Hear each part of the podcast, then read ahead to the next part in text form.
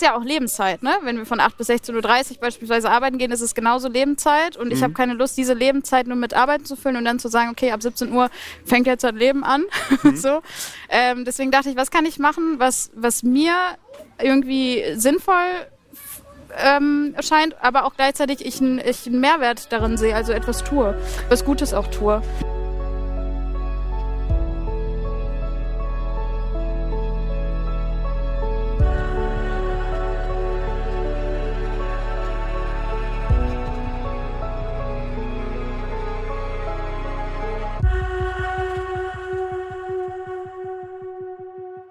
Liebe Hörerinnen, liebe Hörer, herzlich willkommen zu einer neuen Folge des Alles muss raus Podcast. Ähm, heut, mein heutiger Gast ist ein Gast, den ich angekündigt habe. Also ich wusste zu dem Zeitpunkt noch nicht, äh, dass dieser Gast Zeit hat und kommen möchte. Es handelt sich dabei um Cansin Köktürk. ich habe eine, eine Freundin aus der Türkei gefragt, wie man den Namen richtig ausspricht und sie hat ihn mir so diktiert und du hast mich auch nochmal korrigiert, weil ich im Podcast vor zwei Ausgaben gesagt habe, Kann Kansin. genau. So wie Johnson, nur mit A. Johnson. Das ist lustig, ein Freund von mir heißt J äh, Jirka Mhm. und da äh, reagieren die Leute auch recht schwierig und er hat immer gesagt, wie circa nur mit J. Achso, Das ja. war so sein. Ja, ja. Ja, man baut dann irgendwann so Eselsbrücken, weil man sich äh, das ganze Leben lang damit äh, durchboxen muss. Und man macht den Eltern Vorwürfe an der Stelle oder sagt man, hätte ich nicht einfach Mandy heißen können? Mein, Mandy, Mandy ist krass, aber ähm, nö, eigentlich nicht. Hat eine gute Bedeutung. Was bedeutet das? Du bist das Leben. Das ist wirklich eine gute Das Bedeutung. ist ganz gut. Ja. Der Grund, warum ich dich eingeladen habe, ist, Ja. wir haben in einer Afghanistan-Folge mit dem Kollegen Florian Baumgarten oder Michael Menzel, ich weiß es nicht mehr genau, darüber diskutiert, warum in Deutschland ähm, Geflüchtete unterschiedlich behandelt werden. Das ist, glaube ich, nichts, was erst aufgefallen ist, ist seit des Ukraine-Krieges. Das ist auch schon vorher deutlich geworden. Also wenn man sich zum Beispiel Anfang der 90er an Jugoslawien erinnert, da war auch eine andere Empathiefähigkeit Deutschlands möglich. Ähm, jetzt aber durch den Ukraine-Krieg ist es sehr, sehr deutlich geworden. Die Ja. guten Ukrainer, die schlechten Afghanen, die grausamen Afrikaner. Ich fasse jetzt mal den ganzen Kontinent einfach zusammen. Und was ich gut finde daran ist, dass man es jetzt mal sagen kann. Wenn du noch vor der Ukraine-Krise gesagt hättest, man unterscheidet zwischen Geflüchteten, also zwischen Afghanern, selbst zwischen Afghanern, Irakis, Palästinensern wird ja auch nochmal unterschieden. Äh, hättest du so Fragezeichen, so, das sind doch alles eigentlich die gleichen. Nur die Schwarzen, die stören. So, wenn du in, in die Ja. Bevölkerung guckst, das ist jetzt nicht, liebe Hörerinnen und Hörer, unser beider Meinung, sondern das ist dieses, wa- was man hört. Ja. Und du, dir folge ich auf Instagram. Ich weiß gar nicht so richtig warum. Ich bin irgendwann bei dir gelandet, einfach auf Ja. Instagram und fand die Art, wie du ähm, gewisse politische Themen völlig unverblümt äußerst, vor gar nicht mal so wenig Followern, nämlich um die 13.000, äußerst, äh, wie du dich dazu äußerst. Also zum Beispiel, wie die Grünen ihre Politik machen. Also du bist Mitglied der Ich Grünen bin seit selber bei den Grünen, genau. Und ähm, ich, ich, also ich bin in einer Partei, weil ich denke, dass wir, ähm, dass wir die Möglichkeit hier haben und das Privileg haben, unsere Gesellschaft mitzugestalten. Das war so der Grund, warum ich gesagt habe, okay, warum soll ich das nicht nutzen und äh, mich dann aktiv machen. Aber der Grund war eigentlich tatsächlich auch aufgrund dessen, dass ich äh, mit der in der Flüchtlingsarbeit gearbeitet habe. Ähm, dadurch bin ich da reingerutscht, weil ich so wütend war. Weil die Situation dort, als, also ich bin Sozialarbeiterin und äh, in der Flüchtlingsunterkunft waren einfach unfassbar schreckliche Zustände bei uns. In, in Bochum war das. Und ich habe nach kommunalpolitischen Antworten gesucht und habe dann ganz ähm, klein quasi kommunalpolitisch angefangen, bin äh, beigetreten und dann äh, wurde ich auch relativ schnell zum Vorstandsmitglied dort gewählt und so weiter und konnte dann ein paar Sachen mitändern. Und das war eigentlich der Grund, aber nicht, ähm, also eigentlich ist der Beweggrund, warum ich in der Partei bin, dass ich Sozialarbeiterin bin und dass ich die Zustände und die Sachen, die ich jeden Tag erlebe, in die Politik tragen möchte. So, Ja. Das ist der Grund. das, was man sich ja eigentlich auch wünscht von der Politik oder das, Ja. was der, der allgemeine Vorwurf äh, auch von rechtskonservativen Medien Mhm. oft ist an die Politik, das sind ja alles weltfremde Menschen, die da irgendwie Lobbyarbeit im Bundestag Ja. machen. ja, oft. So, ja. muss man leider sagen. Also Ja. es ist, äh, also ich, naja, es ist auch ein bisschen schwierig. Ne? Also es gibt natürlich Leute, die machen die äh, machen Politik auch auch äh, aus äh, Überzeugung. Und ich habe ja auch dadurch, dass ich in diesem einen Jahr, ich bin jetzt seit über einem Jahr Parteimitglied, ähm, habe ich auch gemerkt, wie schwer Politik sein kann, wie anstrengend das auch sein kann, wie viele Veranstaltungen und alles Mögliche man da mitmachen muss und so weiter. Aber ähm, Vorsicht, du kommst immer, wenn du an das Mikro hörst, sorry, höre ich das. Sorry, sorry. ähm, aber Fakt ist ja auch, jetzt bin ich ein bisschen raus, was soll ich denn sagen? wie schwer Politik machen ist und dass das äh, eine. Ah, genau, wegen Lobby und so weiter, ja, genau. Ähm, Fakt ist aber, dass ähm, viele Leute da sind, auch die Erfahrung, die ich jetzt gemacht habe, die einfach äh, ja, Karriere und äh, alles andere da irgendwie vorziehen. Und ich glaube nicht, dass man mit reiner Theorie wirklich die Empathie aufbringen kann und sich wirklich an einen Verhandlungstisch setzen kann und sagen kann, okay, ey Leute, das ist jetzt wichtig, dass wir das jetzt durchziehen und dass wir uns dafür einsetzen. Ich glaube nicht, dass es möglich ist, dass man das aus reiner Theorie und nicht aus der Praxis ähm, so aus vollem Herzen macht. Also ich bin überzeugt davon eigentlich. Aber gibt es dafür nicht eigentlich diese ganzen wissenschaftlichen Mitarbeiter im Bundestag, diese ganzen Gremien, die einem eben sagen, das ist jetzt wichtig und das ist nicht wichtig? Also der Politiker ja. ist ja immer so ein bisschen in meiner Vorstellung wie der Klassensprecher, mhm. beziehungsweise der Schulsprecher. Mhm. Die wichtigen Ämter waren immer Bezirksschulbeirat. Mhm. Also wenn du in der Schule dann eben im Bezirk Dinge gemacht hast, die dann der Schulsprecher der Klasse erzählt. Ja, so. ja, ja. Und das sind ja im Prinzip die Politiker, die wir wahrnehmen. Die sagen mhm. ja nur, was Gremien für sie festgestellt haben. Also es ist ja ein Irrglaube zu denken, dass mhm. Claudia Roth, um jetzt mal als Beispiel zu nehmen, mhm. selbstbewusst eine politische Entscheidung trifft. Ja, oft ist es leider nicht so. Aber eigentlich sollte es ja nicht so, also eigentlich sollte es ja anders sein. Weil letztlich sind ja die Menschen, also Politik ist ja eigentlich ein Instrument und wir wählen ja quasi die Menschen, die dieses Instrument dann bedienen. Das heißt, die Leute, die auch für diese Parteien stehen, sind ja eigentlich ähm, die, die, wo wir Vertrauen haben oder wo wir eine Sympathie empfinden und wo wir denken, okay, die haben es vielleicht drauf, die könnten das irgendwie managen. Und eigentlich sollten genau die Leute auch in der Lage sein, unabhängig davon, ob sie dadurch sich unwählbar machen oder vielleicht ähm, unsympathisch machen, genau für diese Meinung einzustehen, warum sie auch gewählt wurden. So. Hm. Weißt du, was ja, ich meine? Ich weiß genau, was du meinst. Ja. Ähm, was ich mich aber frage, ist, wieso du da den Grünen beigetreten bist. Eine Partei, die eigentlich äh, eine große Geschichte von hm. sich selbst belügen und enttäuschen auch hat. Natürlich ja, auch vieles verändern. Also eine hm. schwarz-grüne Regierung hat etwas verändert in warte mal, Baden-Württemberg ist es, ne? Ja, genau. Ja. Mhm. Ähm, und natürlich haben sie Einfluss, aber sie äh, da funktioniert meines Erachtens nach oft mit Selbstverrat. Mhm. Und warum dann die Grünen und nicht zum Beispiel die Linke? Das ist eine Frage, die höre ich wirklich sehr, sehr oft. Aber ich glaube, ähm, vielleicht auch die Motivation ist genauso eben nicht zu machen. Also ich sehe das genauso. Ich verstehe nicht, warum man sich immer seine Werte immer wieder verraten muss, warum man nicht dazu, dafür einstehen kann. Und wir sehen das ja auch an den Koalitionsverhandlungen. Das war ja auch das, was ich immer kritisiert habe. Es ist natürlich waren das jetzt drei Parteien und wir können ja nicht nur grüne Werte durchboxen. Äh, durch, ähm, das ist ja klar.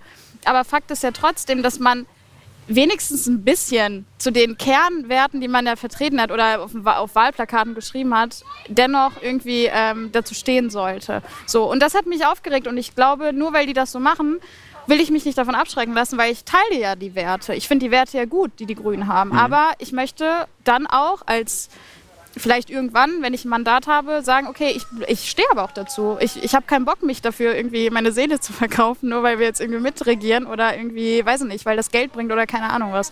So, nur weil die anderen das so machen, heißt es nicht, dass ich das auch so machen will. Und deswegen, ähm, ich will es besser machen, sagen wir es so.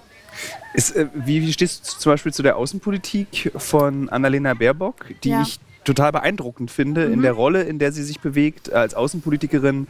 Äh, auf, einem, äh, in, auf einem Parkett, wo mhm. nur alte weiße Männer Voll. agieren. Und das finde ich ziemlich toll. Mhm. Und da zu bestehen und da einfach auch einen Standpunkt zu mhm. haben. Womit ich allerdings nicht zurechtkomme, mhm. ist also ich persönlich jetzt, und da will ich da, ich will dich da nicht in deiner Meinung, ich weiß, mhm. ich weiß zwar deine Meinung, weil ich sie vorher gelesen habe, mhm. ähm, dieses, wofür die Grünen, die standen immer nicht für Pazifismus, aber für diplomatische und waffenfreie Lösungen. Jetzt ist sie für mich eine knallharte CDU-Hardlinerin. In der Argumentation, in diesen Bundeswehr-Waffenlieferungen, mhm. 100 äh, Milliarden in die Bundeswehr reinstecken, super, super, super. Ja. Dafür wählt man sie doch eigentlich nicht. Dafür hat ja. man doch, man hat doch nicht Annalena Baerbock ins Außenministerium gewählt, um mhm. dann jemanden zu bekommen, der so klingt wie jemanden, der für die rechte Seite der CDU agiert. Ja, eigentlich schon, aber es, es ist auch so, ich glaube, das ist so eine Debatte, die unfassbar schwierig war, wo wir alle irgendwie Probleme hatten, auch in meinem Umfeld. Alle Menschen meinen so, ey, was ist denn jetzt richtig? Ist es eigentlich okay, solidarisch zu sein, Waffen zu liefern? Oder äh, begünstigt das eigentlich noch mehr Krieg. Also es ist, meiner Meinung nach ist es eine Utopie, dass dadurch Krieg beendet wird. Meiner auch. Äh, ne? Aber dennoch ist es ein Zeichen, den schwächeren Menschen zu unterstützen, beziehungsweise den schwächeren Staat und eben nicht Putin durch so eine, so eine ähm, durch so eine Aktion, also das einfach nicht durchgehen zu lassen. Weißt du, das ist so ein, das ist ein sehr, sehr schmaler Grad. Und ich glaube, es ist nicht einfach, egal wie sehr man das verurteilt oder wie, ob man sich darüber eine Meinung macht, es ist nicht einfach, solche Entscheidungen zu treffen. Und davor habe ich halt riesengroßen Respekt. Ja. Egal wer das ist, ob es jetzt jemand aus der CDU ist oder ob es äh, von der FDP ist oder keine Ahnung. Es ist einfach hart, Entscheidungen zu treffen. Das ist so. So. Ob es meiner, Mein ob es meiner Meinung entspricht, das ist halt eine andere Sache. Es fängt an zu regnen. äh, wir können weiterreden, wir können auch, das nimmt einfach Okay. weiter auf. Ähm, Ja. Und wir gehen äh, in, äh, unter, unter so ein Dach hier oder Okay. so. ja, Also- gutes Wetter, lass uns in den Park. Lass uns, lass uns in den Park gehen. So, liebe Hörerinnen und Hörer, wir sitzen im Übrigen im Volkspark Friedrichshain draußen, weil das äh, Wetter so gut war. Naja, Hast du alles? ich habe ja. alles, ja. Okay. Das ist eine gute Situation, um sein Portemonnaie auch irgendwo liegen zu lassen. So, hier ist eigentlich schon. Ist, wir können uns einfach da. Wir können es auch auf den Boden setzen. Wenn es nichts Ich hole jetzt mal einen. Stuhl. äh, wir können uns auf den Boden setzen, äh, aber ich, wir holen uns auch, können uns auch einfach einen Okay. Stuhl holen.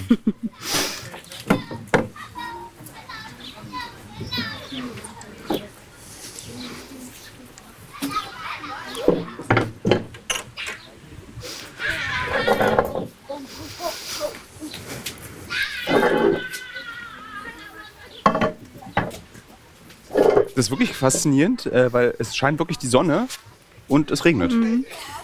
Ja, so faszinierend finde ich das eigentlich nicht in meinen 30 Jahren Deutschland. Okay. Also eigentlich, das ist ja immer so.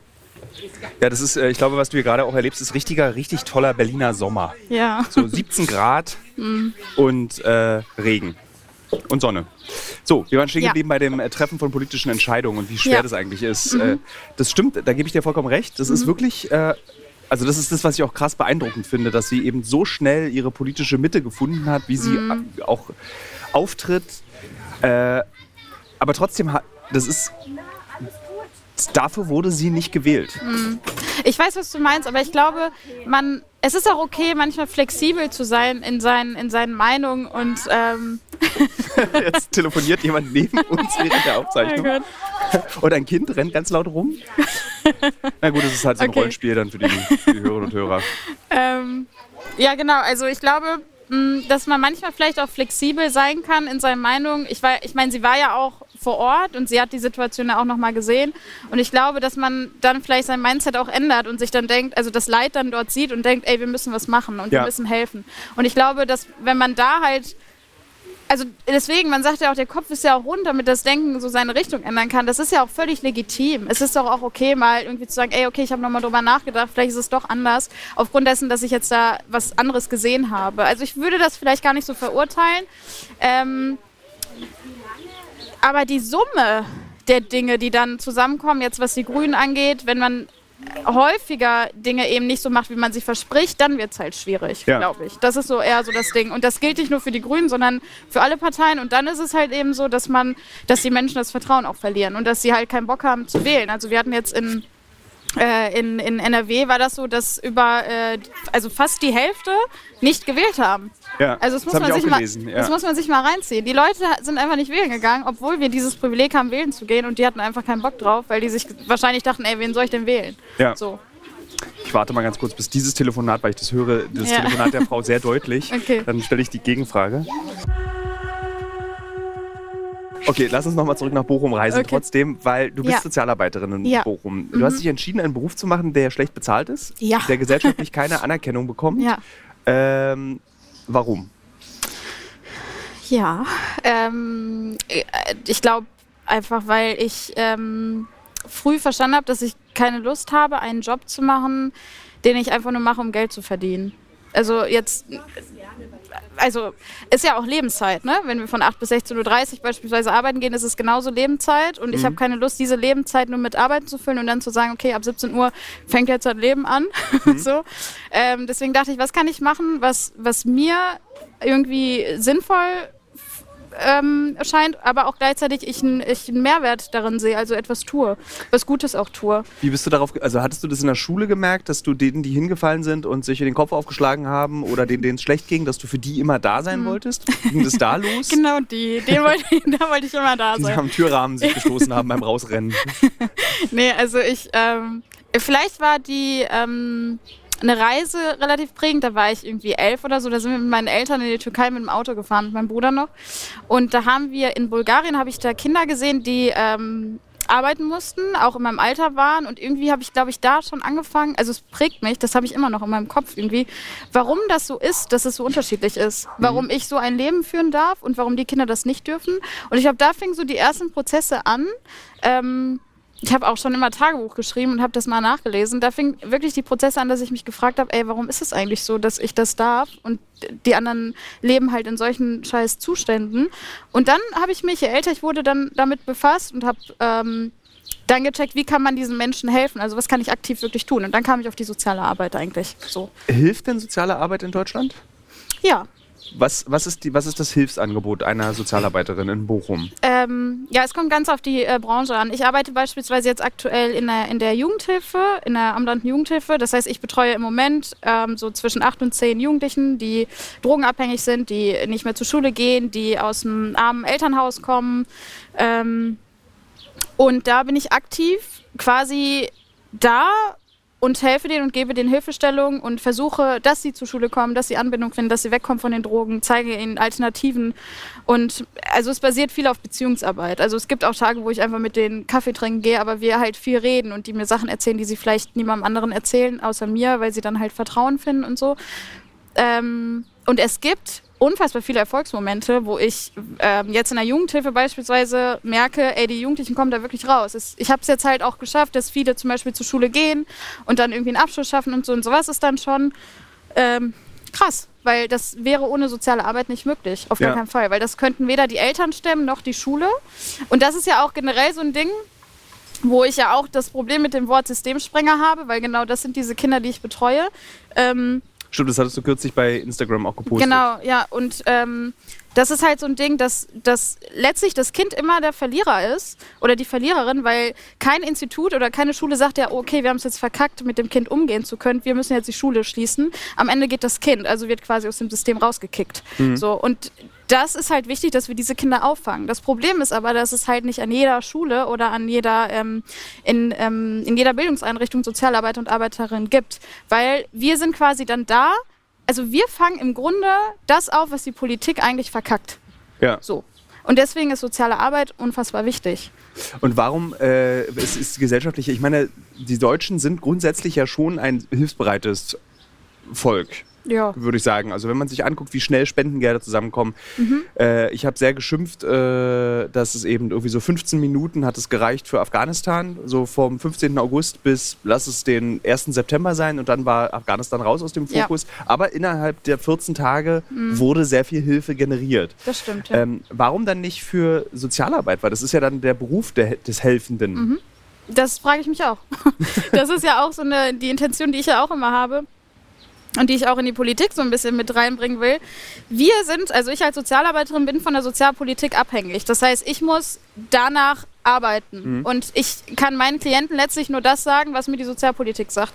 Andersrum müsste es aber auch so sein, dass die Sozialpolitik von unseren Erfahrungswerten schöpft. Weil es kann kein Politiker, der im Bundestag oder Politikerin, die im Bundestag sitzen, ähm, haben ja nicht mal die Zeit dafür rauszugehen äh, und ähm, durch die Straßen zu laufen und zu sehen, ah, okay, das hat jetzt meine Entscheidung hier beeinflusst und so sieht es dann aus. Das ist das Endergebnis. Ja. Das heißt, wir sind ja wirklich vor Ort. Wir wissen ja, was wirklich an den Menschen passiert. Das, was auf den Wahlplakaten steht, ob es am Ende wirklich bei den Menschen ankommt oder nicht, das wissen wir Sozialarbeiter oder Arbeiterinnen.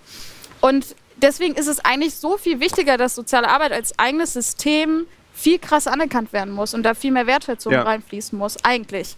Und damit meine ich auch nicht nur die Bezahlung oder also natürlich wäre das auch gut, wenn die Leute für diese Arbeit, das gilt ja auch für Krankenpfleger und Pflegerinnen, dass solche Arbeiten einfach ähm, mehr wertgeschätzt werden. Aber Fakt ist, dass auch einfach dieses gesellschaftliche Ding, dass gesehen wird, was für ein Job da eigentlich gemacht wird, weil das ist halt nicht einfach. Es ist ein unsichtbarer Job. Also ich habe ja. im Rahmen meiner Arbeit, wenn ich in Deutschland recherchiere, treffe ich oft auf SozialarbeiterInnen, ja.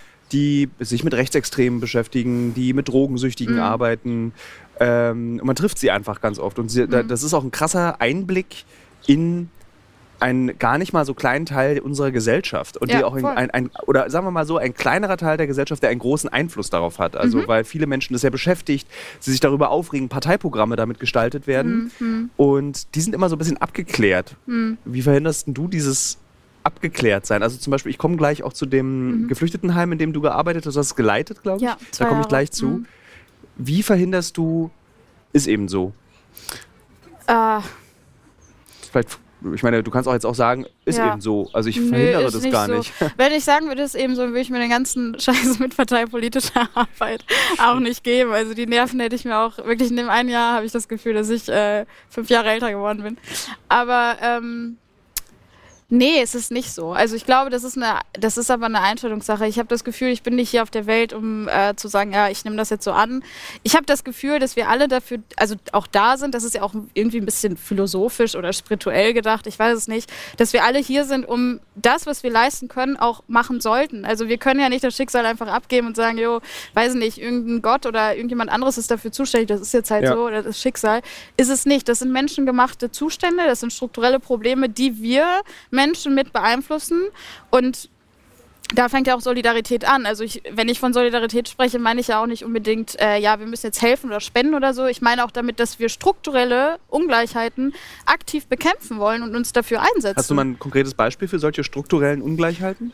Ja, es, ja, es fängt damit an, ob, wenn ähm, äh, soziale Gerechtigkeit, Ungleichheiten, ungleiche Verteilung, Vermögensteuer beispielsweise jetzt. Wenn wir uns alle dafür einsetzen würden und sagen würden, ey, das ist völlig in Ordnung, dass die reichen Leute mal ein bisschen mehr abgeben, damit Geld in Bildung zum Beispiel reinfließen kann, mhm. dann hätten wir ein, ein Problem vielleicht weniger. So.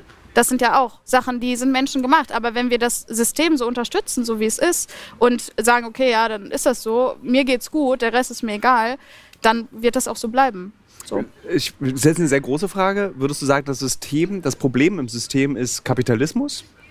Ja, ja, auf jeden Fall. Also, also ich habe das Gefühl, das ist eine neue Generation, zu der du auch gehörst, zu der ja. ich als ältestes Mitglied gehöre, dass, äh, und das habe ich in diesem Podcast auch schon öfter thematisiert, mhm. dass dieser verkackte Kapitalismus einfach Voll alles kaputt macht. Natürlich. Also so, er hat natürlich auch Vorteile. Es ist irgendwie gemütlich, dass mhm. wir beide hier irgendwie sieben verschiedene Colas zur Auswahl mhm. haben, die wir trinken könnten. Mhm. Aber er macht der, der Preis, den wir dafür bezahlen, der ist zu groß. Genau, also man muss ja auch abwägen, das macht man auch in der Medizin zum Beispiel. Man wirkt, äh, wägt ja Nebenwirkung und Wirkung beispielsweise ab was hat das für eine Wirkung, aber wie viel Nebenwirkung kommt da eigentlich dazu? Und wenn man das abwiegt, ist Kapitalismus einfach scheiße. Also ja. das muss man halt einfach so sagen. Das, es sorgt einfach dafür, dass Menschen unterdrückt werden. Es sorgt einfach dafür, dass andere Menschen auf Kosten anderer leben.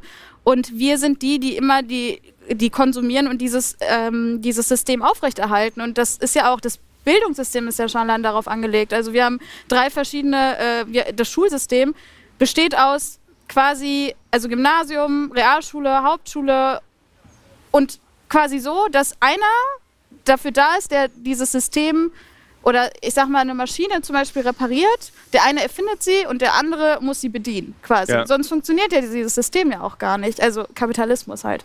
Und ähm, da fängt es ja schon an. Also ich glaube schon, dass Kapitalismus definitiv das Problem ist. Also, ja. Ähm, wie alt warst du, als du diese Geflüchtetenunterkunft in Bochum geleitet hast? Ähm, das war vor, also das war, warte, wir haben drei Jahre später, wie alt bin ich? Sechs, 26. Ja. Wie kann man als 26-Jährige mhm. eine Geflüchtetenunterkunft leiten und konfrontiert werden mit dem absolut härtesten Leid, ja. dass Menschen sich zufügen können. Mhm. Also das ist ja nicht nur verzweifelte Menschen mit posttraumatischen ja. Belastungsstörungen, es ist ja auch die Geschichten, was mhm. sie erlebt, was sie gesehen haben, warum sie geflohen sind. Ähm, wie, gehst, wie, kann ein, wie kann eine 26-Jährige, also hm. Es ist so, also weißt du, Filme sind Pornos sind ab 18. Hm. Äh, äh, irgendwie LSD sollte man ab 30 nehmen. Hm. Und ich ein Geflüchtetenheim leiten, weiß ich nicht, ob man mit 25 das schon tun sollte, auch für das eigene Lebensheil hm. einfach. Also ich bin im Nachhinein unfassbar froh, dass ich das gemacht habe und machen durfte, weil ich, weil meine Gedanken, die ich vorher schon hatte, sich verfestigt haben dadurch und ich gecheckt habe, okay, Johnson, du bist auf dem richtigen Weg. Du hast ja schon so ein bisschen richtig analysiert davor, wie es wirklich abgeht auf der Welt. Ähm, ich wurde, also es war nicht mein Plan. Ich bin da nicht reingekommen und habe gesagt, okay, Leute, ich bin jetzt hier die Leitung. Wir waren ja auch ein größeres Team, aber ich bin, ich habe erst als Sozialarbeiterin dort angefangen und habe halt ganz normale Beratung gemacht. Ähm, die Leute, also man muss sich das so vorstellen, wir hatten da fünf große Häuser.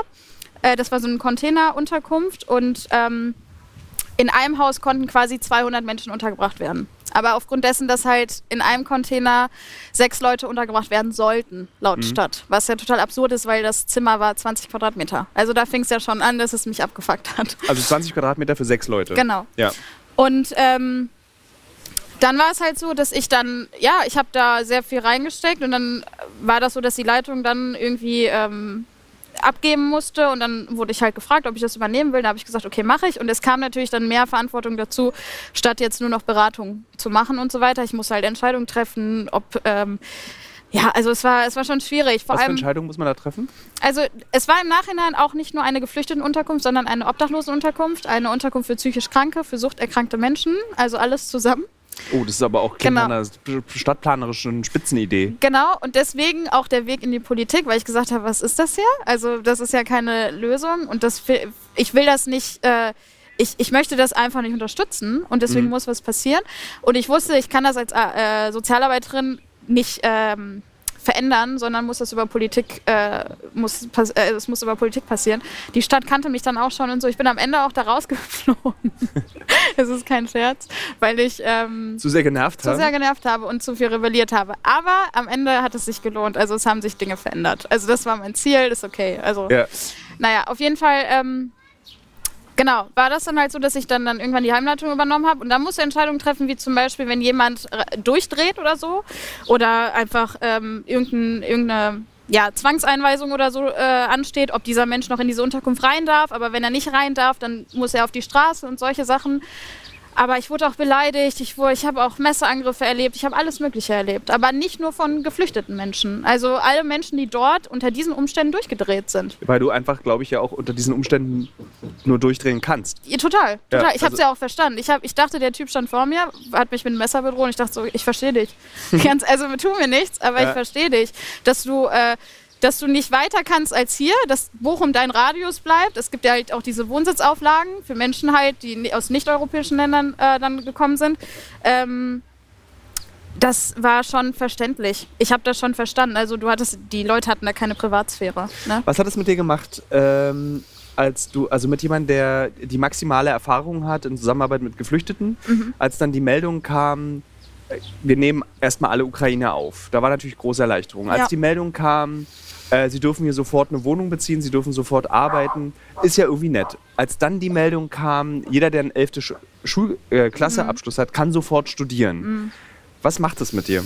Ähm, ich war sehr wütend, obwohl es mich ja gar nicht betrifft in dem Sinne. Aber ich war, also es ist halt so ein, so ein Ding zwischen Wut, aber auch gleichzeitig, ja, das ist genau richtig, was ihr da macht. Das ist gut so, aber genau das muss auch für alle anderen Menschen gelten, die aus nicht-europäischen Ländern kommen, weil die genau dasselbe erlebt haben. Ich habe zum Beispiel sehr viele, ich habe noch Kontakt zu vielen Leuten aus der Unterkunft und wir tauschen uns da auch noch aus. Die erzählen mir auch heute noch, wie es denen geht oder was sie machen, jobtechnisch und so weiter. Weil ich hatte am Anfang den Fehler gemacht, dass ich meine private Nummer rausgegeben habe. Aber es ist nicht schlimm. Also ich bin da auch gerne im Austausch. Und die haben auch gesagt, ey, ich freu, wir freuen uns für die Menschen, weil die müssen den ganzen Scheiß, den wir durchgemacht haben, nicht durchmachen. Aber es, es tut halt weh. Also was unterscheidet uns von diesen Menschen eigentlich? Ja. Was, was haben wir anders gemacht? Was unterscheidet sie? Gar nichts. Warum wird unterschieden? Ich finde es ja immer sehr praktisch, wenn mein Leben korreliert mit den Werbepartnern und Partnerinnen, die ich habe. Zurzeit mache ich eine große Recherche zum Thema Marathon. Demzufolge muss ich natürlich auch wissen, wie man einen Marathon läuft und trainiere tatsächlich dafür. Nicht, weil ich Ü40 bin, sondern wirklich, weil ich als Journalist ein bisschen etwas über dieses Marathon-Business herausbekommen möchte. Und Teil dieses Marathon-Trainings ist ja nicht nur regelmäßiges Laufen und an den Gedanken im Kopf, die dabei entstehen, zu verzweifeln. Nee, Teil dieses Trainings ist auch Ernährung. Und wisst ihr was? Was richtig praktisch ist, ich glaube, ich könnte keinen Marathon laufen, wenn es nicht Podcasts gäbe. Und ein Podcast, den ich während des Laufens höre, um dieses alle zwei Tage zehn Kilometer Laufen für die Grundausdauer zu ertragen, ist der Powerbrains Podcast. Powerbrains, das Sporternährungsquiz, powered by Powerbar ist ein Podcast, in dem es um Ernährung geht, aber nicht langweilig, sondern da werden Fragen geklärt, wie ob Magnesium zum Beispiel gegen Muskelkrämpfe hilft. Zum Beispiel die Frage, wie wichtig sind Kohlenhydrate in der Sporternährung und ist es eigentlich für jede Sportart gleich? Also zum Beispiel wisst ihr ja als regelmäßige Hörer dieses Podcasts, ich bin ja auch passionierter Schwimmer und passionierte Schwimmer essen ja nach dem Schwimmen immer einen Döner. Ich kann euch schon mal sagen, da muss man jetzt keine Folge für hören, ist nicht so sinnvoll. Aber vorm Schwimmen ein Teller Nudeln ist sinnvoll. Warum? Das beantwortet eben der Power Brains Podcast. Können da zum Beispiel auch, eine Frage, die mich auch schon beschäftigt hat, können zu viele Proteine der Niere schaden. Und welcher Profi feiert seinen Sporterfolg mit Beefy und Bier von der Tankstelle? Alles Fragen, die für Sportler und Sportlerinnen wichtig sind. Das Gute an diesem Podcast ist, der ist nicht langweilig. Der ist eben äh, wissenschaftlich, aber auch gleichzeitig ein spannender Mix aus Quizshow zum Mitraten. Dazu gibt es Interviews, Anekdoten und sehr aufschlussreiche Wissensvermittlung mit Host Dani Herzog. Bis zum 14.03. gab es folgende Gäste. Der Ironman-Gewinner und Triathlet Sebastian Kienle, Legende Joey Kelly, TikTok-Fitnessstar Joe Wünsche und andere Gäste aus der Staffel sind René Adler, Otto Bulletproof, Jonas Deichmann, Imke Salander, Maren Schiller, die ich im Übrigen auch für die Recherche treffe, und viele mehr. Jeden zweiten Donnerstag erscheint eine Folge und ihr könnt es auch als Videopodcast gucken auf dem Powerbar YouTube-Kanal. Ja, ich würde sagen, wenn ich es beim Laufen höre, könnt ihr es auch beim Laufen hören oder wenn ihr die Innenseite eines Backofen reinigt oder wenn ihr Staubsaugt oder wenn ihr ähm, lange Pendelstrecken mit der U-Bahn habt, Straßenbahn oder im Auto. Egal. Es ist ein guter Weg, um die Zeit zu vertreiben. Es ist ein guter Weg, etwas über den eigenen Körper zu lernen. Meiner Meinung nach ist es ein, Ra ein Rassismusproblem. Es sind, das Problem sind nicht die geflüchteten Menschen, sondern der Rassismus.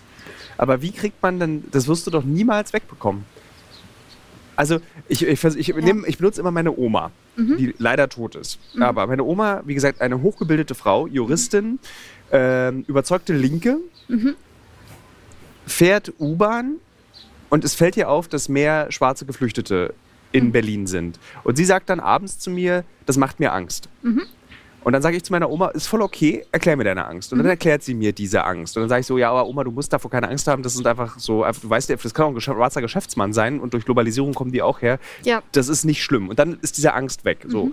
Aber meine Oma, trotz dieses hohen Bildungsniveaus, trotz irgendwie auch viel gereist, die Welt gesehen, hat sie einfach eine internalisierte, über hunderte von Jahren erzeugte die Angst vor dem schwarzen Mann. Angst. Wie kriegst du denn sowas raus? Also im Prinzip die, deine Kinder oder die Kindeskinder, wenn man da früh anfängt, das zu tun, was Jürgen Reichelt, der ehemalige Bildchefredakteur, so hasst, nämlich erziehen, da ist es vielleicht weg. Aber die jetzige Generation, ich kann mir das nicht vorstellen, dass man es wegbekommt, dass eben unterschieden wird zwischen verschiedenen Menschen. Ja, das ist ja auch so ein tiefes Problem. Das Problem ist ja auch nicht nur, dass wir das hier in Deutschland haben, sondern dass es ein globales Ja, Thema ist. Also du siehst es ja auch an Polen. Ne? Also es ist ja auch so, dass wenn man sagt, also wenn Deutschland sagt, jo, wir sind für Menschenrechte, heißt es ja nicht nur, dass wir hier Menschenrechte nicht brechen oder so, sondern auch dorthin schauen, wo Menschenrechte gebrochen werden. Ja. In Polen vor der Ukraine, äh, äh, vor dem Ukraine-Krieg haben die keine muslimischen Geflüchteten aufgenommen. Oder äh, die Gren Grenze zwischen Belarus und Polen, was da abging vor, vor dem Krieg, das ist ja unfassbar. Es ging ja nicht nur darum, dass die Leute ähm, nicht aufgenommen wurden, sondern auch gewalttätig ähm, irgendwie da, dagegen vorgegangen ist. Also Ja. durch, äh, durch gewalttätige Pushbacks. Das ist halt ein, das ist ein Problem, das gibt es halt überall. Aber wie wir es durchbrechen, das fängt in allererster Linie, glaube ich, auch ein bisschen damit an, nicht nur, also erstmal zurück zu deiner Oma. Ich verstehe das, dass sie Angst hat. Das verstehe ich. Und ich verstehe auch aus psychologischer Sicht, dass man sich vielleicht den Menschen, dass die Menschen in Deutschland sich den Menschen aus der Ukraine näher fühlen, weil es gibt einfach dieses, ähm, dieses Näherfühlen zu, zu fremden Gruppen und zu Eigengruppen, wo man dann aber sich fragen muss, wann entsteht das in meinem Kopf, dass ich die anderen Leute als in, in die Fremdgruppe einordne, das heißt Menschen aus, aus dem Osten zum Beispiel, aus dem Nahen Osten, aber ähm, das kann man verstehen. Und dann kommt es aber in die, in die politische Frage. Und da macht die Politik, bietet Futter für diesen Rassismus, indem es eben auch so handelt. Also das, was die, was die Regierung oder das, äh, was die europäischen Länder ja machen, indem sie beispielsweise vor dem Ukraine-Krieg die Menschen in Moria zum Beispiel oder auf Lesbos und so weiter komplett in menschenunwürdigen Zuständen dort lassen, wie sie sind und gar nichts dagegen unternehmen, das waren nur ein paar tausend, ne? Ja. wir reden nur von ein paar tausend Menschen, ist halt einfach eine klare Unterscheidung und das sorgt auch dafür, dass die rechten Parteien dadurch Futter kriegen, weil die Politik von oben schon sagt, okay, es gibt echt tatsächlich dann Unterschiede, wir, also weil sie handeln ja nicht. Ja. So und da fängt das Problem ja schon an. Und wie wir das aber aus den Köpfen kriegen, das, das fängt, wenn ich Kinder habe, dass ich früh anfange, meinen Kindern zu sagen, das Anderssein ist nicht schlimm. Es ist etwas, woraus wir schöpfen können, wo, äh, das, was uns ergänzt. Ich habe unfassbar tolle Geschichten in der Flüchtlingsunterkunft gehört und so viel von diesen Menschen gelernt, das kann man sich gar nicht vorstellen. Ja. Wie schön es ist, dass Mentalitäten sich ergänzen und dass man keine Angst davor haben muss. Aber Voraussetzung ist wahrscheinlich dafür, dass man positive Erfahrungen macht damit und dass man halt zusammenkommt. Ich glaube, dass die meisten Menschen in Deutschland gar keine Erfahrung haben. Also es ist so auch diese, Ja. ich, was ich eine ganz spannende Debatte finde, ist, äh, wenn ich mit jüdischen Freunden in Berlin spreche Mhm. und wir diskutieren Antisemitismus, ist oft sowas, ey, die meisten Deutschen haben noch nie in ihrem Leben einen Juden getroffen. Die haben Mhm. noch nie mit einem Juden geredet über die jüdische Religion, über das Jüdischsein, Mhm. und, äh, aber haben eine Meinung und eine Haltung dazu. Und so geht es, glaube ich, auch mit den meisten Menschen. Ja. Wie viele Leute kennen Menschen, die aus dem Senegal geflüchtet sind? Ja. Oder aus Ghana oder aus, aus, aus dem Irak oder Afghanistan? Also, Ja. liebe Hörerinnen und Hörer, wie viele Afghanen kennt ihr? Wie viele Iraker kennt ihr wirklich? Ja. Und ich glaube, dass das so eine.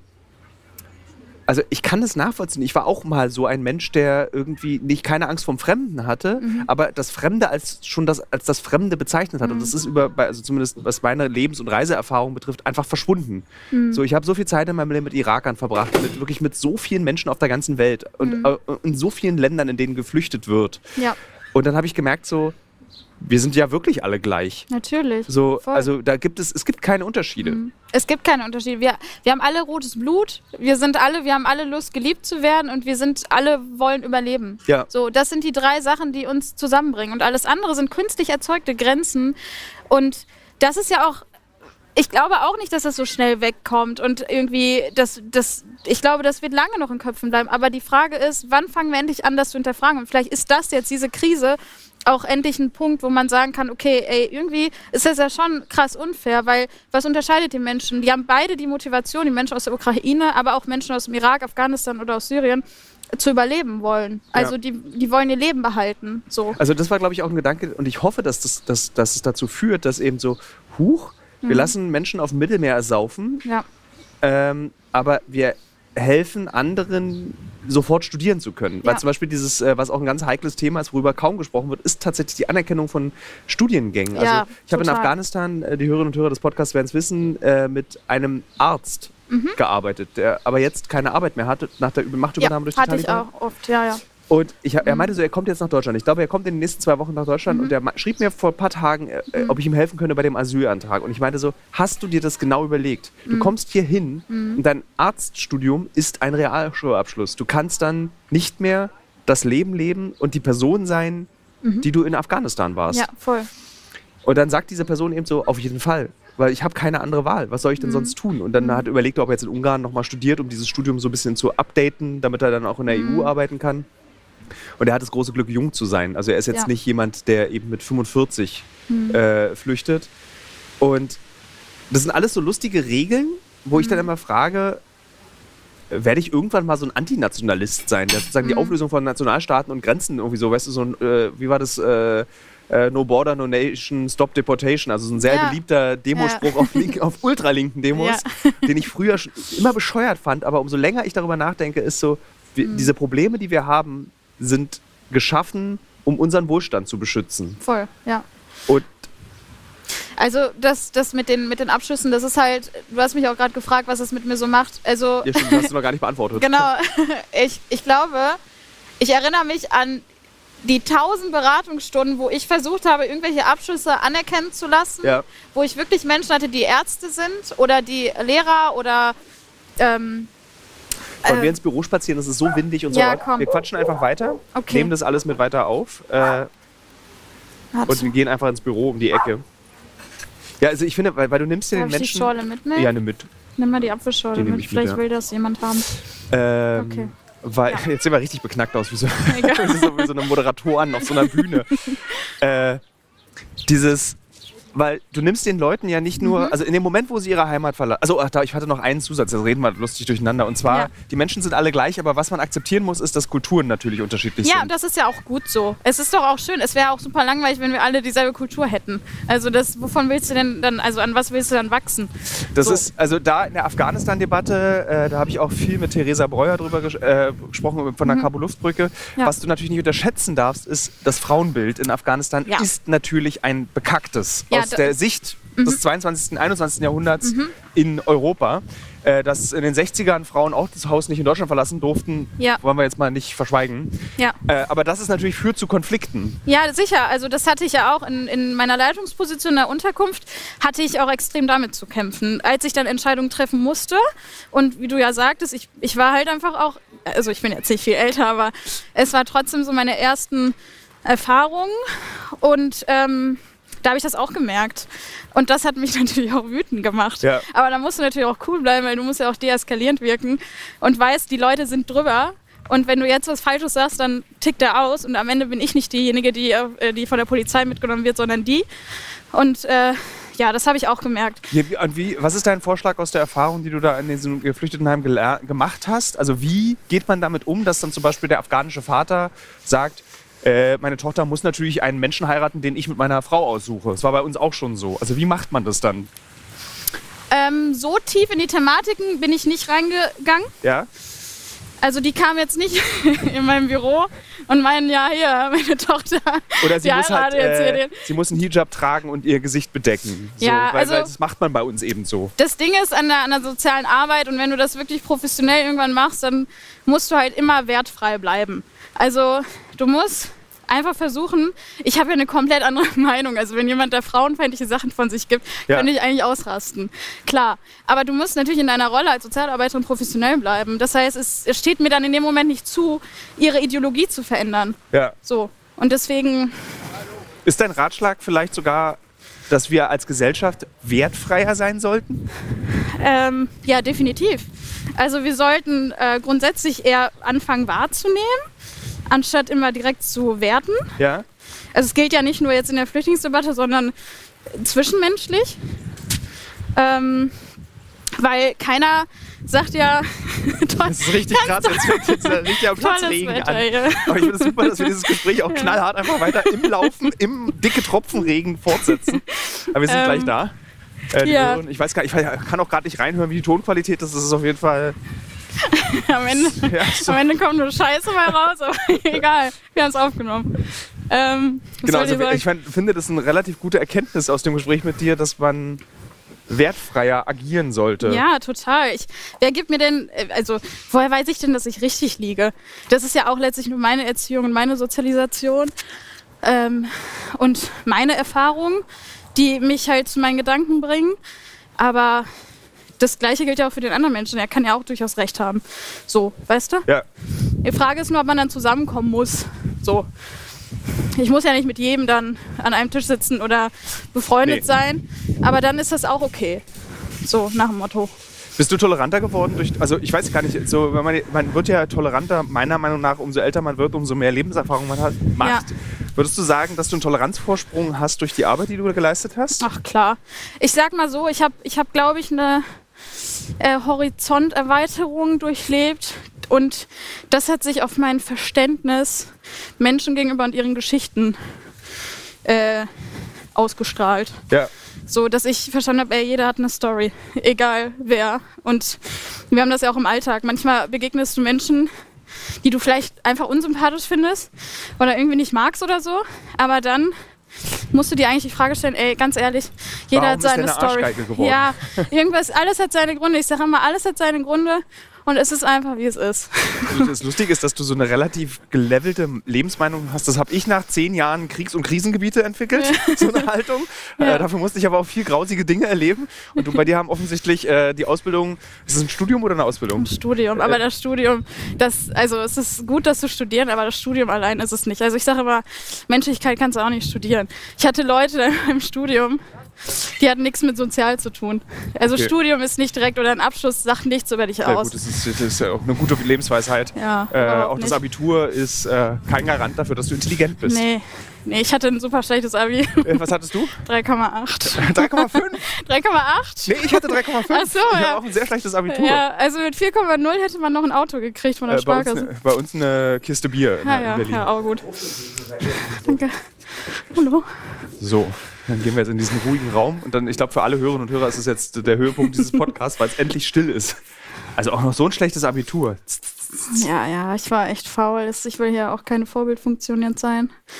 Ich habe einfach nicht gelernt. Ich auch nicht. Ich, ich dachte, ich war so überheblich und dachte, dass ich einfach das hinbekomme. Ja, So. ja dachte ich auch. Ähm, und äh, aber das, äh, ja, es hat nicht. Ich bin auch einmal sitzen geblieben im Abitur. Also ich bin einmal das Abitur gefallen Mhm. und dann wurde ich aber besser, weil ich dann, ich wollte halt immer Journalist werden Ja. und wusste eben, äh, ohne Abitur wirst du in Deutschland kein Journalist. Das kannst du Ja, vergessen. das stimmt, das stimmt. Ja, ich weiß auch nicht, ich hatte auch damals im Nachhinein merke ich auch, was für rassistische Lehrer ich tatsächlich hatte. Also viele Grüße, falls Sie das hören. Aber ich ähm, will das nicht nur darauf schieben, ich war auch faul. Okay. Aber im Studium war es umso besser. Ja, das, äh, ich habe mein Studium dann irgendwann abgebrochen für meine berufliche Karriere. Ich Ja. habe also mit großer Leidenschaft studiert. Ich war auch echt gut im Studium, Mhm. habe aber dann eben Volontariat angeboten bekommen und dachte mir so, nee, Ist ja auch darf- was Gutes dafür wollte ich geworden. studieren. ja, irgendwie ja. Hat, ja gut, hat ja gut funktioniert. Ja. Äh, genau, ähm, also wertfreier sein, das war jetzt die Erkenntnis, die wir hatten. Ähm, Mhm. Ja. Dieses, wie stellst du dann diese Wertfreiheit wieder ab, wenn du dann eben diese Unterscheidung zwischen den Geflüchteten in Deutschland erlebst? Mhm. Die ak- wirklich, es wird, ändert sich ja auch nichts. Also es ist jetzt nicht so, dass nach zum, es, also es war ja so krass sichtbar auch, Mhm. als schwarze Geflüchtete aus der Ukraine an den Grenzen aufgehalten wurden. Unfassbar. Mhm. So, und, aber es ändert sich nichts. Ja, es ändert sich nichts. Es ändert sich nichts, wenn man sagt, es ändert sich nichts. Also wenn man nichts tut, dann ändert sich auch nichts. Aber wie kannst du eben was daran ändern? Also, oder kennst du Politiker die, und Politikerinnen, die Mhm. aktiv jetzt daran arbeiten, das zu ändern? Also in den Linken gibt es ein paar.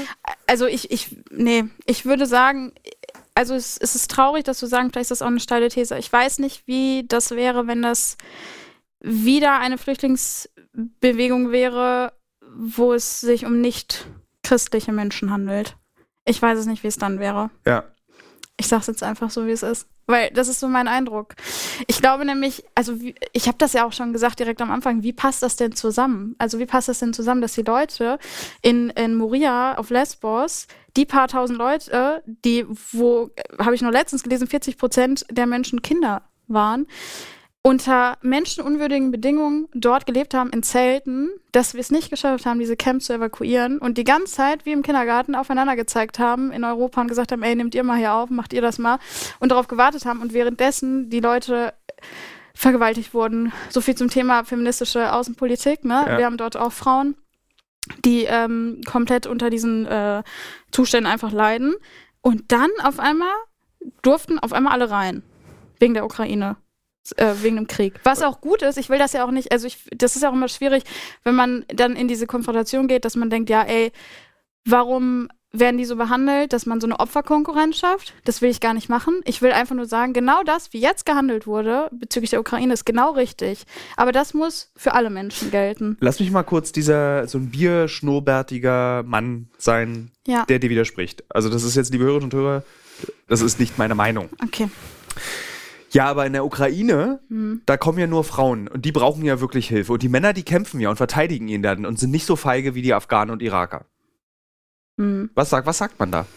Weil, pass auf, das Argument, Erstmal atmen.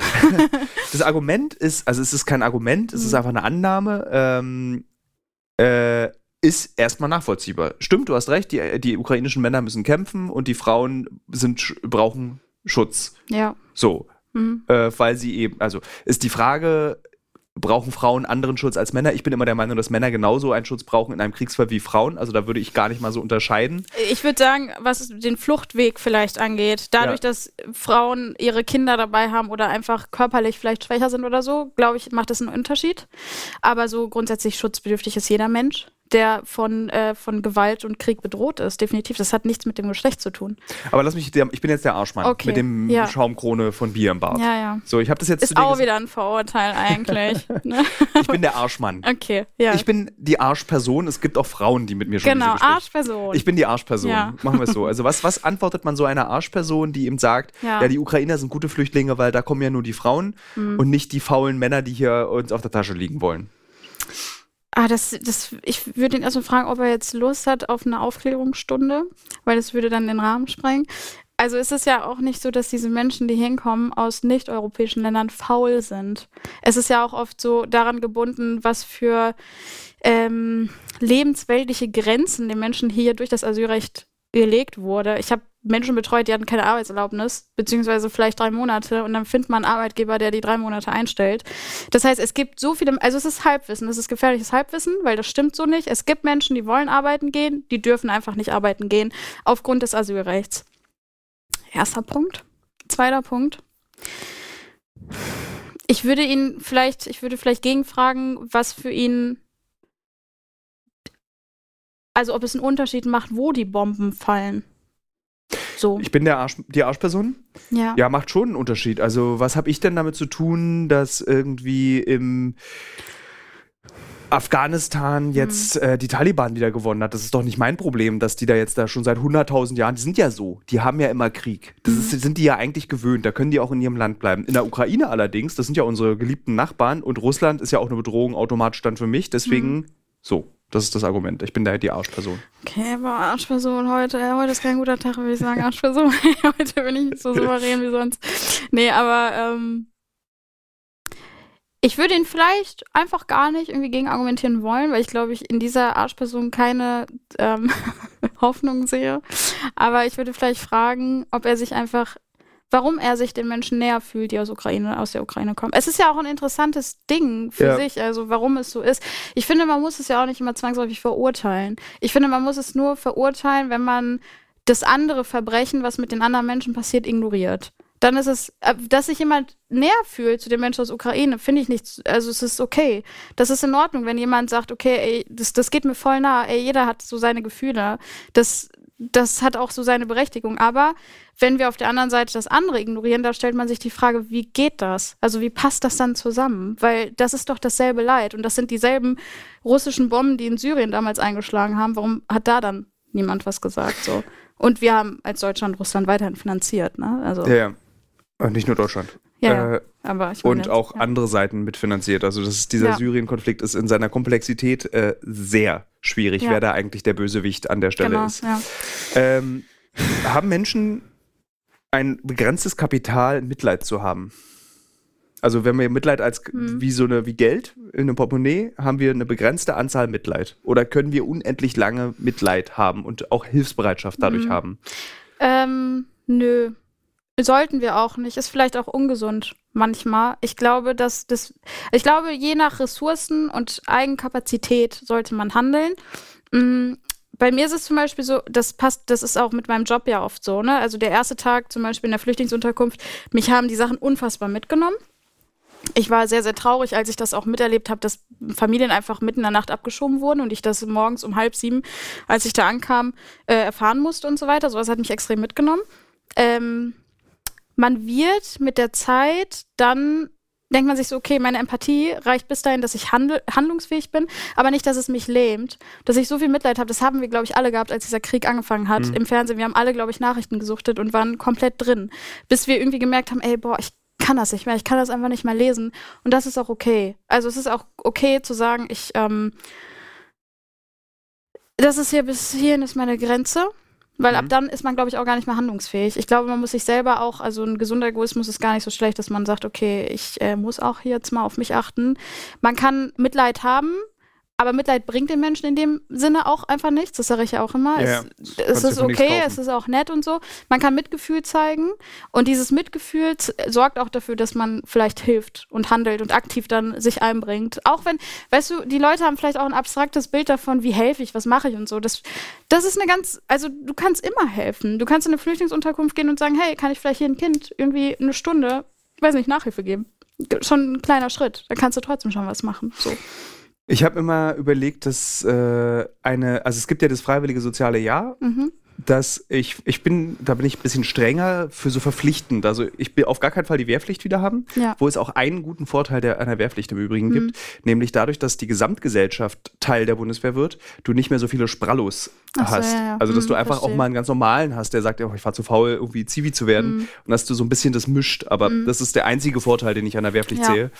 Ähm, aber den Zivildienst, den finde ich verpflichtend für Voll. beide Geschlechter super. Und wenn mhm. Teil davon ist, mach mal drei Monate Geflüchtetenheim. Ich sage immer, alle Leute, bevor die einen Job machen, studiert mal soziale Arbeit, mach das mal oder halt, wie du es sagst. Ich glaube, das eröffnet einfach so ein bisschen die, den, den Blickwinkel und irgendwie die, die Perspektive auf die Dinge. Und ich glaube, dass auch Empathie auch nicht immer ähm, einfach so da ist. Das entwickelt sich ja auch dadurch, dass du dich selber dann dadurch auch kennenlernst. In, also Empathie entsteht ja auch dadurch, dass du dich selber gut kennst. Und wenn du, wenn du dich in die Situation hineinversetzen kannst, so zum Beispiel, wenn du von deinen Reisen berichtest, ist es ja auch so, du merkst, was es mit dir gemacht hat. Mhm. Und dann kannst du dieses Gefühl ja auch für die Person dann entgegenbringen.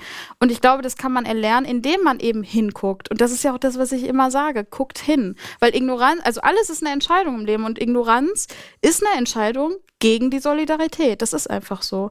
Das ist in dem Moment entscheidest du, okay, nee, ich, äh, das interessiert mich nicht, dann soll die Person leiden und äh, ja, macht uns, also macht uns das wirklich glücklich. So, macht mhm. mich das wirklich glücklich, dass ich dann ein gutes Leben führe, aber äh, ich weiß, dass auf der anderen Seite der Welt die Menschen hungern oder hier in Deutschland die Menschen auf der Straße sogar hungern. So und ja, jetzt habe ich den Faden nee, verloren. Nee, aber, ist, ich, ja. ähm, ist das Ziel für dich der Bundestag? Um das, was du, dieses sehr humanistische Weltbild, was du dort äh, ja. hast. Also der deutschen Politik fehlt tatsächlich hm. äh, eine, äh, ein, ein Humanismus. Voll. Dass dem ganzen Land fehlt, äh, humanistischer zu denken. Wir haben es verlernt. Wir haben es auf jeden Fall verlernt. An welcher Stelle? Wo? Also warte, lass erst die Frage beantworten. Okay. Ist das Ziel von dir, dass du hm. eben dieses humanistische, sehr schöne Weltbild in den Bundestag trägst? Ich glaube, dass ich in den Bundestag, also Nee, ich glaube, mein Ziel generell ist, so vielen, Me ich würde das so, ich würde das so sagen. Mein Ziel ist es, so vielen Menschen wie möglich helfen zu können, bevor ich hier gehe. Das ist so mein Ziel würde ich sagen. Ah, du bist noch so jung, das klingt irgendwie so. Na, ich gehe noch nicht. Die ja. Welt braucht mich noch, das weiß ich auch. das klingt irgendwie so, weißt du, wenn du so mit so alten Schauspielern, ja, so ein Film, bevor ich gehe. Nein, aber trotzdem, man weiß ja trotzdem nicht, wie lange man lebt und so. Aber es ist ja dennoch so, dass ich, ähm, ich glaube, ich, ich, ich bleibe auch noch lange, weil ich, ich habe noch viel zu tun und so. Aber das Ding ist, dass ich sonst für mich persönlich einfach, ich habe mich ja auch ich hatte halt viele Lebenskrisen und auch schwere Momente in meinem Leben. Meine Mutter war auch schwer krank und so. Ich habe mich halt sehr viel mit den Themen beschäftigt. Was erfüllt uns eigentlich und wofür müssen wir eigentlich dankbar sein und so weiter. Und das überträgt sich auch alles natürlich auch ein bisschen auf mein politisches Bild, weil ich merke, ey, was brauchen wir denn eigentlich so krass, um glücklich zu sein? Die Erde bietet uns eigentlich allen genug. Wir haben eigentlich alle genug, um davon schöpfen zu können. Eigentlich muss keiner hungern in, in Afrika und wir müssen hier nicht im Überfluss ertrinken. Eigentlich nicht. Aber dafür muss sich jeder Mensch kritisch hinterfragen. Und das ist ja auch irgendwo auch Bildung. Also Bildung ist ja jetzt auch nicht hm. nur, dass wir sagen, jo, wir haben hier, äh, ähm, wir können hier Abi machen und dann gehen wir studieren und so, sondern Bildung ist, sich äh, das Recht zu nehmen oder irgendwie den, den Mut zu haben, mutig zu sein, Dinge zu hinterfragen. So. Und deswegen würde ich sagen, also mein Ziel so vielen Menschen wie möglich zu helfen. Aber es ist eine Utopie, dass ich mich auf die Straße setze und gegen dieses Scheißsystem rebelliere. Und als einzelne Person kann ich dadurch nichts bewegen, weil die Welt dreht sich weiter. Aber über die Politik kann ich sicherlich was ändern. Und das ist, deswegen ist der Weg, wird mich hoffentlich dorthin führen. Hm. Ob ich mich dadurch quälen kann in, innerhalb der Partei, weiß man noch nicht. Ich habe noch so drei kleine Fragen zum Ende hin. Du hast dich mit Markus ja. Lanz angelegt. Ja, ein bisschen. Was ist da passiert? Ich habe die Sendung, ich habe es vorhin nur kurz gelesen, wollte es eigentlich nochmal schnell gucken und finde es immer gut, wenn sich Leute mit Markus Lanz anlegen. Das war ja gar nicht mein Plan. ich habe das auch gar nicht erwartet. Ich war nach der Sendung auch so, dass ich dachte, was ist denn da jetzt passiert? Also ich äh, habe da auch meinen Bruder angerufen und meinte so, keine Ahnung, warum das jetzt so ausgeartet ist. Aber ähm, ich, ich musste Menschenwürde verteidigen und ich, ich wurde da eingeladen als äh, grüne Politiker, weil ich ja auf dem Länderrat in Berlin damals ähm, ja. vor den Koalitionsverhandlungen halt gesagt habe, ey Leute, was ist das hier jetzt für ein äh, Sondierungspapier? Wo bekämpfen wir hier wirklich Armut? War absolut FDP-lastig. Und ähm, ich wusste zu dem Zeitpunkt gar nicht, dass es live übertragen wird und so. Ne? Ich hatte keine Ahnung, wollte die Rede eigentlich gar nicht halten. Aber ich war halt so sauer auf die Grünen, weil eben dieser ich mir so vorkam, Leute, warum feiern wir uns so krass? Das ist scheiße, was da drauf steht. Man hätte auch sagen können, ja, okay, Leute, wir konnten nicht so viel rausholen. Wir sind halt drei Parteien. Sorry, kacke gelaufen. Der hätte ich vielleicht gesagt, okay, Leute, ihr seid auch nur Menschen. Aber dass man sich dann so feiert für das Ergebnis, das hat mich aufgeregt. Und dann habe ich in dem Moment dann die Rede gehalten und dann kam ich halt zu Lanz. So. Und dann saß ich da und dann durfte ich von meiner sozialen Arbeit berichten. Und dann, Gerhard Baum war ja auch da. Und äh, ich hatte das Gefühl, ich muss die ganze Zeit die Menschenwürde verteidigen und meine Erfahrung. Und dann hatte er auf das bedingungslose Grundeinkommen äh, ah. ähm, äh, ist er, hat er mich darauf angesprochen.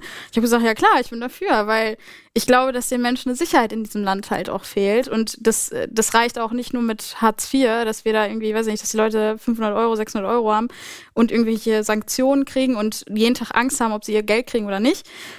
Und äh, ja, dann wollte er mich in so eine Ecke drängen. Was sind für eine Ecke? Ja, dann meinte er so, ja, wie viel denn und so. Da habe ich gesagt, ja, weiß ich nicht. Also ehrlich gesagt müsste man das kalkulieren, ne? So wie viel ein Mensch wirklich, und ich, das habe ich doch nicht im Kopf. Ja. So, und ähm, dann meinte ich so, 1500 netto, wäre ich dabei. Müsste man nochmal nachrechnen, aber ähm, ja, und dann ähm, ja, fing er an mit Gerhard Baum und irgendwie mich, also darüber zu lachen und so. Und dann war ich einfach sauer, weil ich dachte, ey Leute, ihr habt doch gar keine Ahnung, wie es sich anfühlt, nichts, essen, nichts zu essen zu haben oder wirklich darüber nachzudenken, ob ich morgen noch einen Euro habe oder 10 Euro. Ihr habt die Konten voll, regt mich nicht hier auf. Und dann ähm, ging das halt so hin und her. Dann Ja. haben wir uns ein bisschen gestritten. Aber nach der Sendung kam er nochmal zu mir und meinte so, ja, alles cool. Der ist ja sehr nett. Der ist er ja ist auch zwei. ein sehr netter Mensch. der, ist, ja, ja. der ist einmal der Moderator, ja, der ist, mhm, mhm, mhm. genau. und der ist hinter der Bühne ein äh, ganz anderer Mensch. ja. Also auch nicht jetzt, irgendwie, ich würde jetzt nicht mit ihm 14 Tage Urlaub machen, aber äh, ist auf jeden Fall eine sehr interessante Person. Ja, voll. Ich, ich, ich wusste ja auch, es ist ja auch, also man muss sich auch davor, wenn man das annimmt und sagt, okay, Markus Lanz, mir wurde erst danach auch klar, okay, ich war bei Markus Lanz, krass. Ähm, Ist schon krass. ist schon nicht ohne irgendwie. Ich bin einfach hingegangen, dachte mir so, okay, weil ich hatte davor keine Erfahrung, irgendwie im Fernsehen oder so. Und ähm, man muss dann damit auch rechnen, dass man natürlich auch vielleicht fertig gemacht wird. Aber was mich halt stört, ist diese, diese Kultur in dieser Sendung, dass man halt nicht aus, äh, aussprechen darf. Ja. Und das nervt mich, vor allem wenn ich dann als Frau dort sitze neben Gerhard Baum und Herrn Lanz und die beiden die ganze Zeit da reden und ich kam nicht zu Wort. Und das hat mich einfach. Ich war auch am Ende ein bisschen wütend dann. Woher hast du das Selbstbewusstsein so direkt bei Markus Lanz? Sieben Millionen 70-Jährige gucken dir dann dabei zu, während du dich dort Ja. äh, äh, irgendwie aufregst. Woher kommt das Selbstbewusstsein? Also ich kann mich erinnern, ich war bei meinem ersten Lanzauftritt, habe ich wirklich, also ich, also ich hatte so eine Angst. Hm. Und ich war dort wegen eines sexistischen Buchs als Gast eingeladen. Ja. Äh, wo, zu dem Zeitpunkt war es noch kein sexistisches Buch. Mhm. Ja. Ähm, und ich war, hatte so eine Angst davor. Und Mhm. du, du, also so, du scheinst da aber so ganz selbstbewusst und souverän. Weißt du, ich glaube, ich blende das immer so ein bisschen aus, dass ich denke, okay, also wir sind halt alle nur Menschen. So, das ist, glaube ich, so mein Grund, ähm, Grundeinstellung. Ich glaube, uns treiben dieselben Dinge manchmal an. Wir sind äh, alle mal traurig. Wir sind alle gleich. Menschen halt. Also, warum sollte ich mich jetzt davor fürchten in dem Sinne? Was halt krass ist, was ich unterschätzt habe, waren die rechten Hetze danach. Also, das habe ich unterschätzt. Das hat mich schon so ein bisschen, ähm, das fand ich krass. Tatsächlich, Twitter ist ja sowieso eine World für sich. Würde ich einfach. Äh, Habe ich auch ausgemacht, Ja. dachte so, okay, Leute, komm, ich ziehe mir das nicht rein. Ich habe auch viel mehr Zuspruch bekommen als, äh, als Hetze tatsächlich. Ähm, und ansonsten, ich habe halt immer in dieser Flüchtlingsunterkunft, als ich ja gearbeitet habe, dachte ich so, boah, irgendwann will ich mal den, den Raum dafür haben oder irgendwann die Bühne haben, wo ich mal das sagen kann, dass wir die Menschen sterben lassen im Mittelmeer oder keine Ahnung, dass die Leute, die Hartz IV kriegen, einfach am Arsch sind.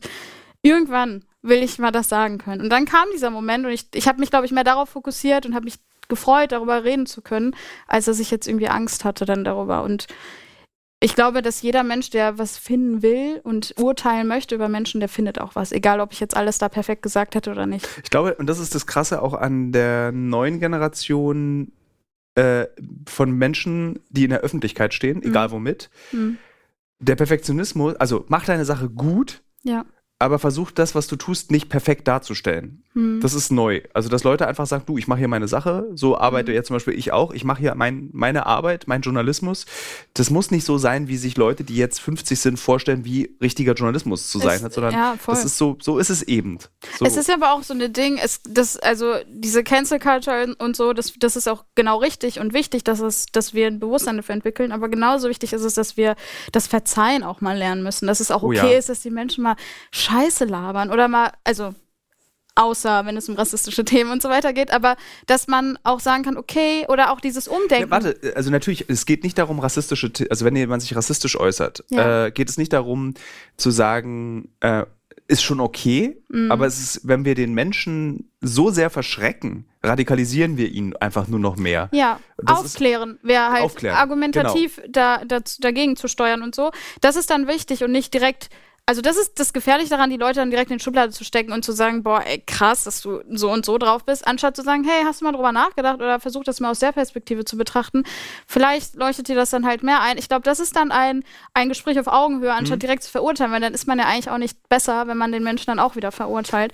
Aber ich glaube, so generell in Deutschland ist es immer so eine, ich weiß nicht, ob das auch woanders ist, aber jedenfalls lebe ich hier und das nehme ich dann hier halt wahr. Ähm, dieses, dieses Verzeihen können und auch mal zuzugeben, dass man mal einen Fehler gemacht hat. Ey, auch Menschen in der Politik, wir sind halt Menschen. Ja. Das sind Menschen, die in der Politik sind, auch wenn die im Fernsehen sind. Ich, ich sehe die ja dann auch auf dem Länderrat und so. Denke ich so, ja krass, sind halt einfach ganz normale Menschen, so wie du und ich. Das ist auch okay, wenn die auch mal, wenn die mal fertig sind. Die haben so viel Druck und so viele ähm, Entscheidungssituationen. Das ist auch nicht einfach. Die haben auch ihre Familien und so. Außer wenn es um die äh, um die Rettung von Menschenleben und die Verletzung von Menschenrechten geht. Da, ich habe da, da bin ich leider, ähm, äh, ich versuche gerade jetzt hier so ein Schlusswort zu finden, wo wir ein bisschen fröhlicher rausgehen können, aber es geht nicht. Aber ich habe da tatsächlich den Glauben an die Menschheit mhm. verloren. Mhm. Also ich habe, äh, ja. ich glaube nicht, dass wir es schaffen werden, solidarische Wesen zu sein. Mhm. Wir, wir sind solidarisch in einem sehr kleinen Rahmen, mhm. einem sehr eng gesteckten Rahmen, der sogar meistens nicht weiter als bis unsere Familie reicht. Und dann gibt es eben Ausnahmepersonen wie dich, die dann eben zum Beruf Solidarität mhm. haben. Mhm. Aber ähm, wir werden es nicht schaffen, weil es auch nicht eben, was du vorhin, du meinst am Anfang des Gesprächs aus, es ist halt kein deutsches Problem, es ist ein globales Problem. Ja. Also jedes Land hat das. Du mhm. hast, egal wo du auf der Welt bist, da, ob es das Nachbardorf ist, was scheiße ist, und wenn jemand mal aus dem Nachbardorf rüberkommt, dann bringen wir den um. Mhm. Bis hin, ich meine, das hast du ja auch in Deutschland. Also ich glaube, Bochum hast wahrscheinlich irgendeine andere Stadt, die genauso aussieht wie Bochum. Essen?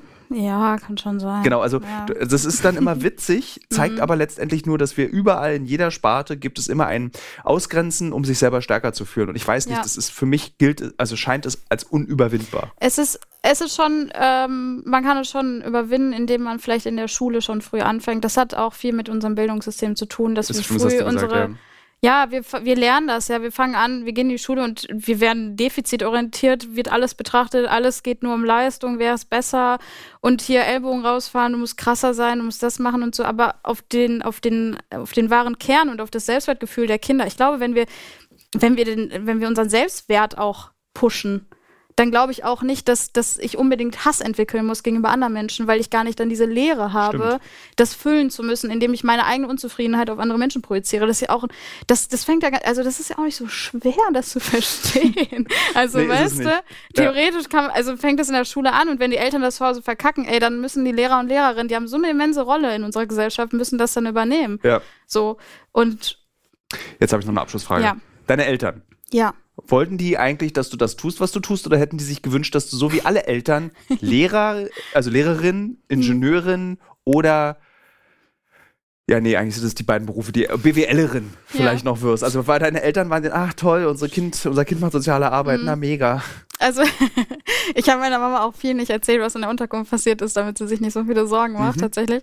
Ähm, sie sagt auch heute noch, wenn ich ein paar Sachen erzähle, sagt die so, boah, wie, also, was machst du denn da? also, du, pass auf dich auf und so. Die hat ja dann auch immer so Angst um mich. Und ich denke mir so, Mama, ey, ich komm, ich bin jetzt in einem Alter, wo ich auf dich eher aufpassen muss. Ähm, aber ich, also ich fand den Job als Lehrerin gar nicht so schlecht. Ach so, ich, ich hatte mich, ich hatte mich darauf beworben tatsächlich. Okay. Ich, ich finde Lehrer sein oder Lehrerin sein ist schon eine coole Sache. Du hast, du hast einen Einfluss und falls, also ich weiß nicht, wie das bei dir ist, wenn du dich zurückerinnerst, die Lehrer oder Lehrerinnen waren die coolsten, die einem vom Leben erzählt haben und irgendwie, es gab prägende Leute und ich glaube, du kannst sehr prägend sein im Leben von Kindern, ja. wenn die das von zu Hause halt nicht haben. Das fand ich dann ganz interessant eigentlich. Und das fanden meine Eltern natürlich toll die meinen so, ja klar, mach das und so. Und dann kam aber soziale Arbeit und dann habe ich gesagt, Leute, ich will doch soziale Arbeit. Aber dann war die Akzeptanz eigentlich da. Die wussten, okay, das, das bist du, das passt zu dir. Das Kind haben wir verloren an die Solidarität. Egal, scheiß drauf, dann hilft sie anderen Leuten. nee, aber. Ähm, Wenigstens nimmt sie keine Drogen. genau, sie ist jetzt aufgeklärt. Nee, aber ich, äh, nö, die sind da. Ich glaube, die, die sehen auch, dass mir das viel gibt und dass ich das gerne mache. Vielen Dank, dass du mein Gast warst, liebe Hörerinnen, liebe Hörer. Auch an dich nochmal die Entschuldigung, Danke. dass es so chaotisch war mit draußen Sturm, dann Regen, dann drin. Und jetzt, hier ist wirklich, ich höre es ja auf dem Kopfhörer, perfekte Tonqualität. Ja. Vielleicht sollte man doch eher drin das machen. Aber ich sitze immer lieber draußen, ja, weil hier drin ist es halt so studiomäßig mhm. und dann unterhält man sich so anders nochmal, aber wo das jetzt ging am es Ende. Ging. Ich ja. fand es angenehm. Kennst, also, du kennst es ja bestimmt, wenn du dich mit manchen Menschen hast, du auch immer so ein, das ist auch so eine komische ja, Energie manchmal. Ja. Aber ich fand es angenehm. Ja, Danke. Wenn ich Neonazi wäre, vielleicht wäre es dann ein bisschen. Nee, dann, dann wäre Ja. was anderes passiert. ja, Ja. Vielen Dank, dass du da warst. Okay. Jo, danke auch.